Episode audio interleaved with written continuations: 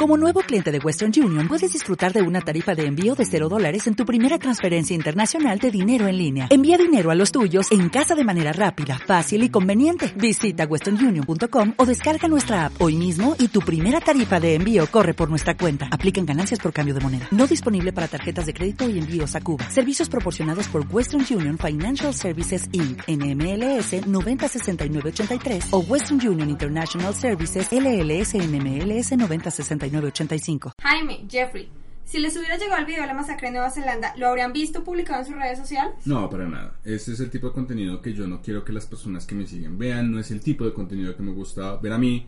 Y creo que casi raya en el morbo ver cómo un sociópata termina asesinando a este tipo de personas. Sí, definitivamente yo tampoco lo hubiera visto, pero pues digamos que más allá de eso me parece que lo importante es preguntarnos qué tan responsables somos cuando vemos contenidos en las redes sociales y en especial cuando los publicamos y los compartimos. Hola amigos, bienvenidos a un nuevo capítulo del podcast de Enter.co. Hoy vamos a hablar de las redes sociales y cómo somos responsables de lo que compartimos en ellas. Por supuesto, este tema llega después de lo que sucedió en Nueva Zelanda cuando tres personas decidieron atacar dos mezquitas en este país lo que dejó 49 muertos, decenas de heridos y también dejó un video de 17 minutos que se transmitió en vivo en Facebook. Lo triste es que ninguna de estas redes sociales reaccionó a tiempo, no han logrado controlar y todavía estamos viendo este video en las plataformas. Eh, eso es bastante triste, pero, pero a propósito de la utilidad de las redes sociales, resulta que ahora este tipo de personas saben utilizarlas mejor que los demás porque claramente tenían la intención de hacerlo viral o no. Pues a mí me parece que un video en el que mencionan a, YouTube, a youtubers famosos, en el que hablan del tema, en el que además publican un manifiesto de 74 páginas sobre la supremacía blanca, que mencionan la cultura pop y demás, pues eso fue hecho con toda la intención de que además de, de terrible hecho de la masacre pues se difundiera lo más pronto posible. Lo que nos lleva a preguntarnos es, yo creo que viene a ser si las redes sociales se han convertido entonces en una plataforma para que ahora se haga este tipo de terrorismo, que no sé, que la, el, el significado de la conexión que años atrás nos habían vendido nosotros se haya distorsionado a tal punto que ya se esté pensando en qué parte de un tiroteo masivo, en qué parte de un atentado eh, yo creo que la pregunta incluso podría devolverse a qué tal si eh, hubiéramos tenido el 9 de septiembre con los terroristas mostrándonos a nosotros lo que está ocurriendo desde el avión eh, cuando estaban a punto de volar las Torres Gemelas o qué pasaría en la masacre que hubo recientemente en la biblioteca, en la, en la discoteca, en la cuales en las cuales homófobos entraron en un bar gay a disparar a todo el mundo. Las redes sociales se han convertido en parte de esto y lo que usted decía, es claro que sí, cuando las personas comienzan a mencionar a, streamers como PewDiePie y utilizan ese tipo de como de lenguaje de internet para justificar lo que están haciendo. Claro, el problema es que puede que los medios decidan no darle un nombre a estas personas, decidan no darles mayor importancia y simplemente presentar información como 49 muertos, decenas de heridos, dos mezquitas. Pero entonces cuando empiezan a salir más noticias sobre el hecho y digamos una persona decide buscar a este youtuber ve un, un simple video, el algoritmo inmediatamente asume que está interesado en este tipo de contenidos y le empieza a ofrecer más contenidos de este tipo. Entonces, Aquí lo que está pasando es que se está multiplicando el discurso que al fin y al cabo los atacantes querían dar a conocer y que querían masificar. Otro asunto que me parece preocupante ahí es que según Facebook durante el streaming ninguno de los usuarios que estaba viendo reportó el video, ninguno dijo, oiga, están matando gente, hagan algo, para que esto caiga de las redes o algo así. Para ser exactos voy a leer un dato aquí que dice que el video tuvo casi 200 espectadores en vivo, me imagino que estos fueron personas que lo vieron en directo y después del incidente fue reproducido más de 4.000 veces sin que hubiera un solo reporte. El primer reporte se produjo 12 minutos después de la masacre. Es decir, la masacre duró 17 minutos más 12, o sea, 29 minutos después de que empezó el video, fue que alguien dijo, oiga, vean lo que está pasando. Y pues sí, Facebook dice que la cuenta del usuario se canceló, que eliminó el video y demás, pero media hora después esto ya estaba en todo el mundo, ya cuánta gente lo había copiado, redistribuido y demás. Entonces, pues esto es gravísimo, me parece a mí. No, la pregunta que viene a ser es qué tanta responsabilidad entonces tienen las, las redes sociales y las plataformas con respecto a la difusión de estos contenidos. Viene a ser una pregunta doble porque la pregunta viene a ser, ¿está la responsabilidad entre en las plataformas o en los usuarios? Eh, el tema viene a ser que Facebook eh, carece de las herramientas de control para poder eliminar la mayoría de los videos. YouTube puede hacer el mayor esfuerzo por taguear este tipo de contenidos, pero lo que decía Diana, el algoritmo termina sugiriendo a las personas que no encuentran de una u otra manera eh, para que lleguen al contenido. Y si no, entonces luego encontramos otras plataformas como es WhatsApp, en la cual compañeros nos han contado que como WhatsApp no tiene una forma de filtrar o de identificar qué tipo de video se está transmitiendo, simplemente este video se está pasando a través de cadenas, a través de grupos. ¿Cómo puede hacer una plataforma para poder identificar este contenido? Y luego la otra parte de la pregunta es, ¿por qué nosotros, como usuarios de estas redes sociales, estamos compartiendo este contenido, estamos viéndolo y estamos en cierta manera promoviendo a las personas que quieren difundir este tipo de mensajes a través de, servicios como Facebook, YouTube o WhatsApp? Pero vayámonos a un tema un poco más nacional, no nos vayamos tan lejos como Nueva Zelanda. Digamos en el caso de Colombia, cuando vemos que envían en miles y miles de cadenas que cogen un ladrón en la calle y deciden tomarse la justicia por mano propia o lo que pasó la semana pasada también con Mocus, que estaba dando un discurso frente al Senado. Obviamente se, se veía que estaba temblando porque tiene Parkinson. Y lo que pasó fue que hubo una bola de bullying contra él en el que muchos usuarios simplemente repusieron el video y decidieron burlarse de su enfermedad. ¿Quién tiene la responsabilidad? Las redes sociales por permitir el bullying y por permitir que esto se reproduzca, el usuario que comparte, da like y comenta, ¿de quién es la responsabilidad? Bueno, precisamente eh, a finales de febrero la Corte Constitucional llamó a una audiencia a Facebook y a Google para responder precisamente sobre el tema de cuál es el límite que ellos tienen al momento de limitar el, discurso libre de las personas. El motivo viene a ser una serie de denuncias, una serie de tutelas que están poniendo personas en relación a esto. Entonces, eh, en un artículo que publicamos en enter.co se mencionan dos casos importantes que vienen a ser el de una persona que está, eh, eh, está demandando el hecho de que se está difamando su honra porque un grupo de usuarios se puso a difundir la idea de que él era un estafador, él está diciendo Facebook está ayudando a que estas personas difamen mi honor y luego está el conflicto entre dos caricaturistas que no vamos a mencionar aquí los nombres, pero las personas que conozcan quiénes son sabrán quiénes son. que están luchando precisamente por cuál es el límite entre las redes sociales. ¿Cuál es la respuesta de Facebook y de, y de Google en, su momento? Es, la respuesta a la Corte Constitucional es nosotros no tenemos una responsabilidad sobre ese tema porque es que nosotros no podemos eh, influir en el tema de, cuál es de la libre expresión de las personas. Nosotros no tenemos la, eh, ni el derecho ni las herramientas para identificar ese tipo de discursos y decir cuando una persona está difamando o no está difamando. Otra de las razones que han dicho es que ellos simplemente no son medios de comunicación, que ellos simplemente ponen una plataforma donde los usuarios pueden compartir y acceder a la información. Pero yo como dueño de la casa soy responsable de lo que está pasando en mi casa. Es como cuando le pides a alguien que se quite los zapatos antes de entrar a la puerta de tu casa porque traes bacterias. Algo así, entonces a mí, a mí el asunto de quién es responsable no se divide en, en si las redes son responsables o los usuarios son responsables, sino cuál es la responsabilidad que tiene cada uno en proporción al papel que cumple como actor dentro de las redes sociales. Porque si están pasando un video de una masacre que duró 17 minutos, yo pienso que la red social en algún momento, sin mediar intervención o denuncias de las personas, ha de decir, oiga, esto no puede estar pasando en el espacio que yo le estoy dando a la gente para, para, para que se exprese o para que dé a conocer sus opiniones o para lo que sea. Entonces yo pienso que, que la fácil es decir, no, yo simplemente estoy poniendo el espacio, ellos verán que publican ahí. A mí me parece esa una salida fácil de las redes sociales.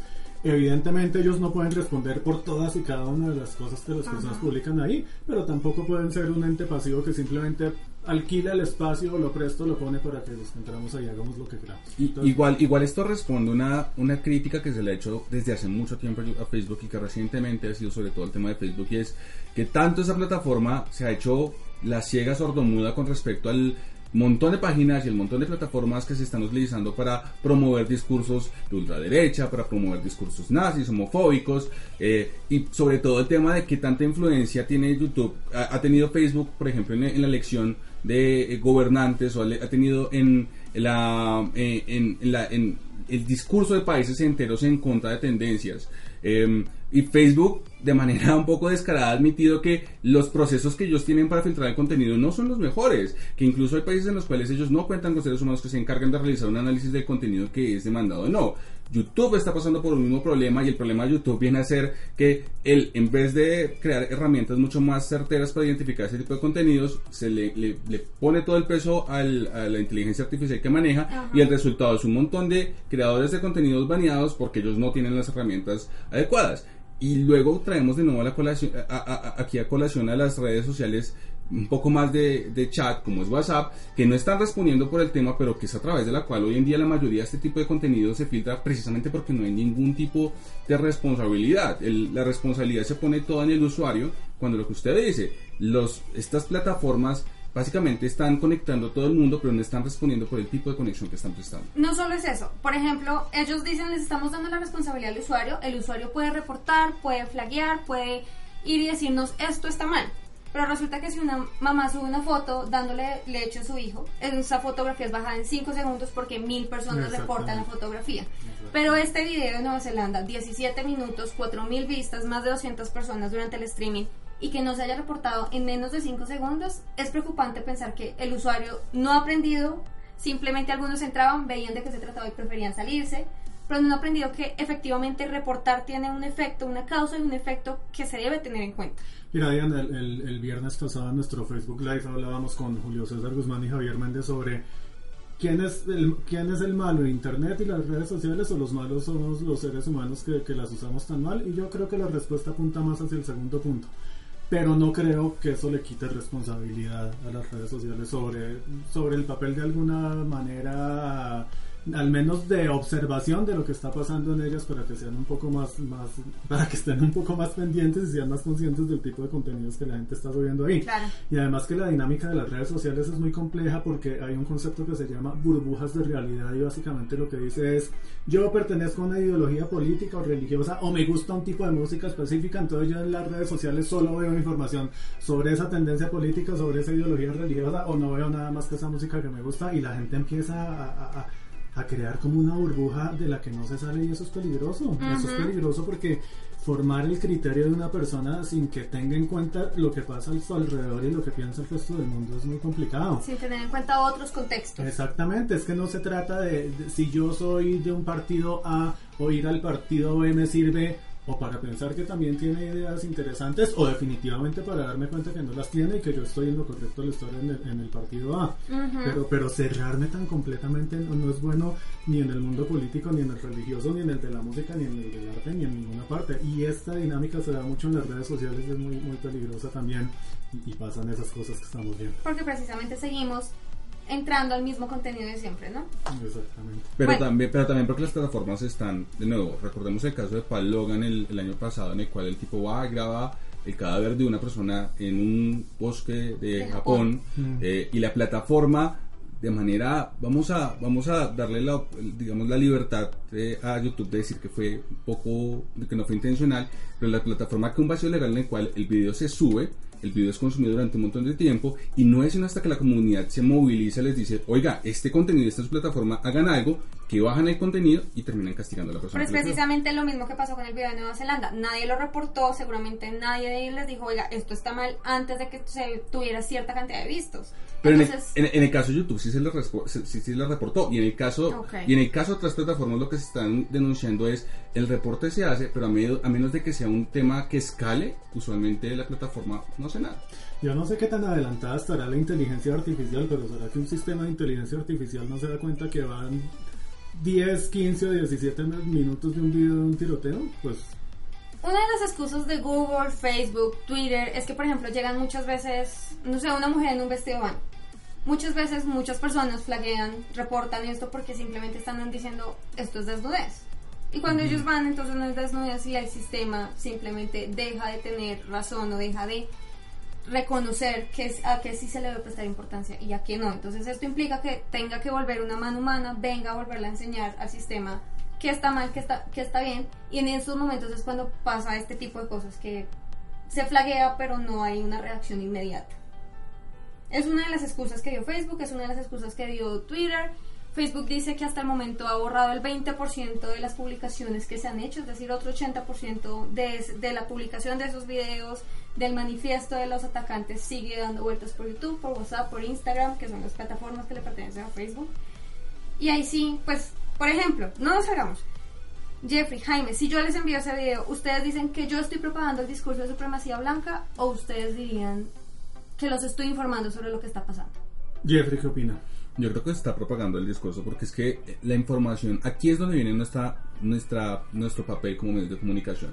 nuestro papel como medio de comunicación no viene a ser a ustedes entregarles el contenido sin contexto. Si yo te envío el video a ti, yo no te estoy dando a ti ningún material de contexto, te estoy enviando un material de morbo que además no tiene ningún, ningún valor. Si tú quieres saber qué fue lo que pasó en la masacre, ingresa a un sitio de noticias, ingresa a un portal que te pueda dar un contexto sobre qué fue lo que sucedió y sobre todo que no termine convirtiendo la muerte de tantas personas en un espectáculo.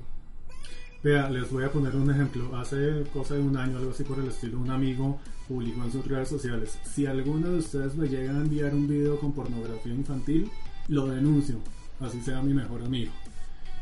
Cosa que me parece que, tiene sentido, pues porque la pornografía infantil es un delito y, y además es gravísimo. Alguna vez le conté a otro amigo de la posición de, mi otro amigo y me dijo, pero no es una posición un poco radical. Pero radical, ¿por qué? Es que la persona que le está reenviando a usted el video está cometiendo un delito porque está publicando contenido que va contra la ley y en el caso de la pornografía infantil me parece aún más terrible que en cualquiera de los otros casos.